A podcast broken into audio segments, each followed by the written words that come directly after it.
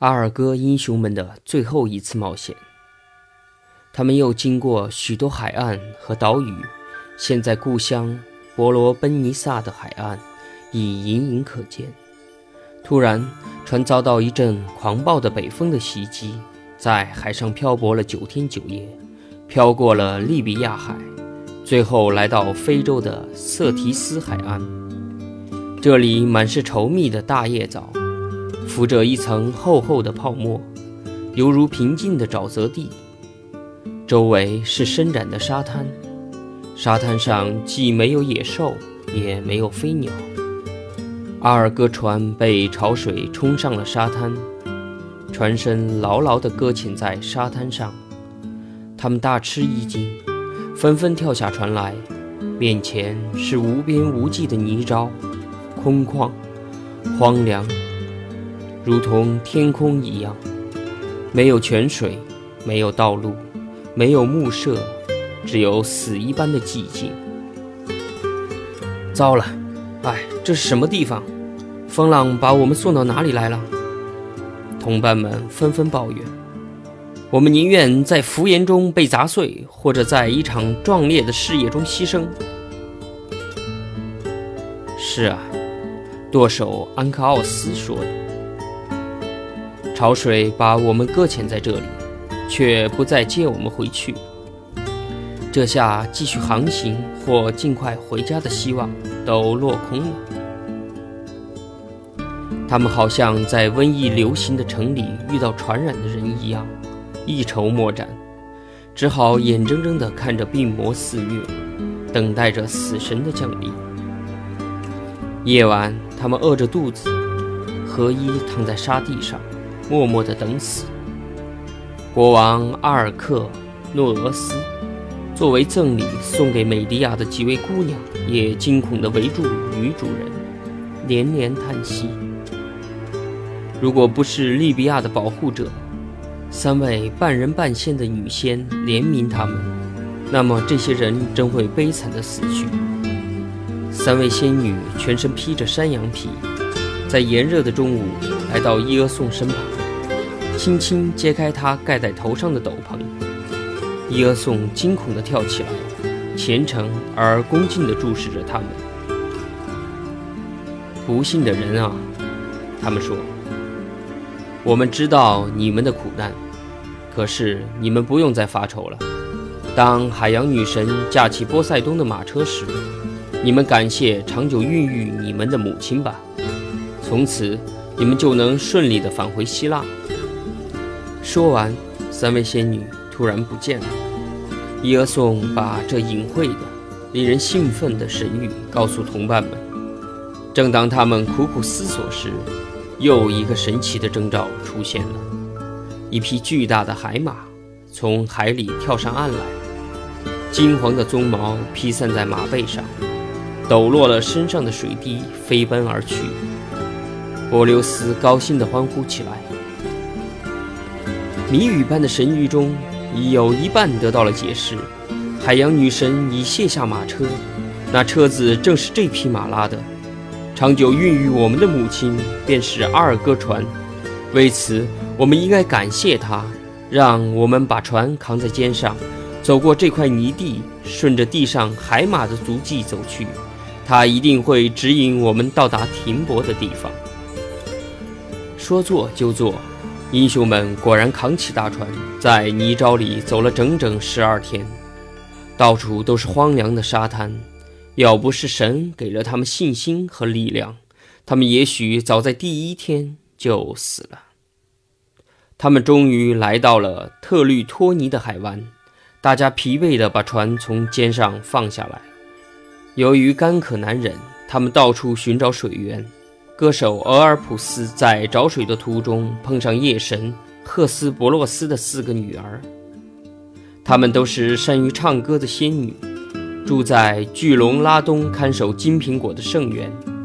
俄尔普斯恳求他们给饥渴的人指示有泉水的地方。他们顿生同情之心，其中最为仁慈的埃格勒告诉他一件奇事。昨天，这里出现了一个勇敢的强盗。他说：“他杀死巨龙，抢走了金苹果，他一定会帮助你们。他是一个极野蛮的人，他一脸愤怒的表情，眼睛闪闪发亮，身上披着粗糙的狮子皮，手中拿着橄榄棒和射死巨龙的弓箭。他也是从沙漠里出来的，因口渴难忍，到处找不到水源。”便用脚朝一块岩壁踢了一脚，说来奇怪，岩壁如中了魔似的，细缝中顿时流出了清凉的泉水。这个巨人伏在地上，用双手捧着水喝，喝足后便躺在地上休息。埃格勒说着，把岩泉指给他看，英雄们全闻声赶来。清凉的山泉救活了他们干枯的生命，大家又变得很高兴。真的，一个英雄说，一面用泉水滋润一下炙热的嘴唇。那个人是赫拉克勒斯，他救了大家，但愿我们还能遇上他。说完，他们分头到处去寻找。当他们垂头丧气地走回来时，都说没有看见他，只有瑞眼林寇斯曾经见过他一眼。不过当时他正在远处，要追他回来是不可能的。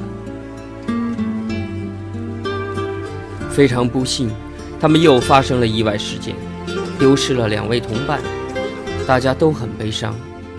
后来他们又上船航行，他们把船开出特律托尼海湾。进入一望无际的大海，海面上刮起了逆风，船受阻在港口里。他们听从歌手俄尔普斯的建议，上岸给当地的神献祭船上最大的三角鼎。在回来的途中，他们遇到海神特律托尼，他扮成少年模样，从地上捡起一块泥土，交给阿尔戈英雄奥与福摩斯。表示尽地主之谊。奥与福摩斯接过土块，将它藏在胸前。我父亲把这块海域赐给了我，海神说：“我成了当地的保护神。你们看，那里冒着黑水的地方，是海湾到大海的狭窄通道。你们往那边划，我再给你们送上一阵顺风，使你们很快就会到达波罗奔尼撒。”他们满心高兴地上了船。特律托尼扛起了三角鼎，又消失在海浪中。船航行了几天以后，阿尔戈英雄们平安地来到了卡尔巴托斯岛。他们想从这里转向克里特岛，但岛上的守护者是可怕的巨人塔洛斯。他是青铜时代的人类留下来的人。宙斯让他把守欧罗巴。并吩咐他每天都迈开铜腿在岛上巡视三次。塔洛斯的身体是青铜的，因此不会受伤，只有脚踝上有一块是肉。谁要是知道这一点，把他打中，就能够杀死他，因为他毕竟是凡人，不是永生的。阿尔戈英雄朝海岛驶来，塔洛斯正站在海边的礁石上。一看见外乡人来了，便抓起石块向船上掷去。英雄们吃了一惊，急忙摇桨往后躲避。为了逃脱危险，他们尽管口渴难忍，还是准备放弃登陆计划。这时，美迪亚站起身来说：“男子汉们，你们听着，我知道怎么制服这怪物。把船靠过去，靠在石块掷不到的地方。”说完。他提起紫金袍，登上甲板，伊俄宋跟在他身旁。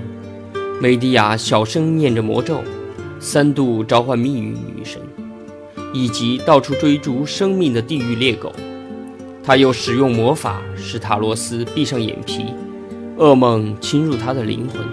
在梦中，他抬起肉脚，蹬在尖锐的石头上，伤口里流血如注。他痛醒了，挣扎着想站起身来。